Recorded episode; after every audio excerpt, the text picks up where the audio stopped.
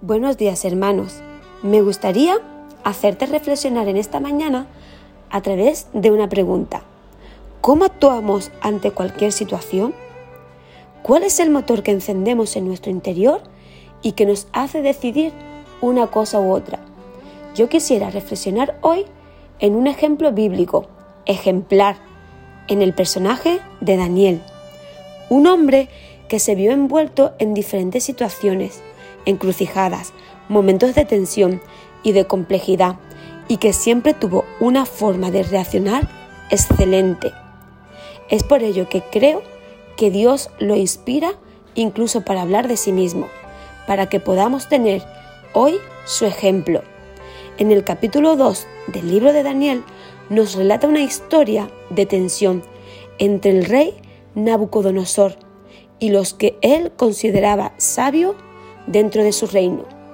El no poder dar estos sabios la respuesta que el rey esperaba, le hizo hacer una ley y mandar a ejecutar a todos los que tenían dicha responsabilidad. Pero dice que Daniel manejó la situación con sabiduría y discreción. Somos seres que deciden y actúan en base a la sabiduría de Dios ¿Y la discreción? Sí, hermanos, discreción, que es prudencia, sensatez y tacto para hablar u obrar. La historia continúa diciendo que Daniel pidió al rey tiempo para resolver el conflicto.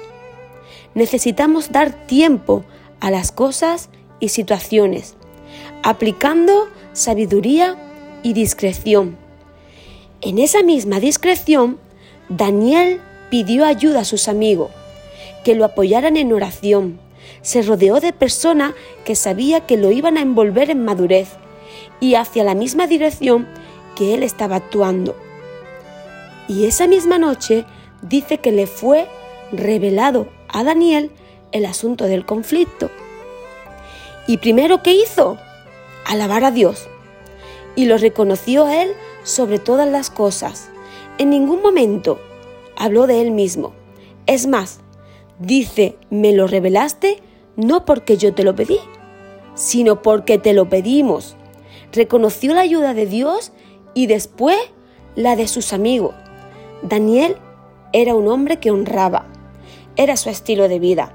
Fue su decisión todos los años de su vida. Termina este capítulo diciendo Daniel, no me fue revelado porque yo sea más sabio que los demás, sino me lo reveló para dar a conocer lo que hay en el corazón de Dios acerca de este asunto. Hermanos y hermanas, ¿cómo actuamos y decidimos?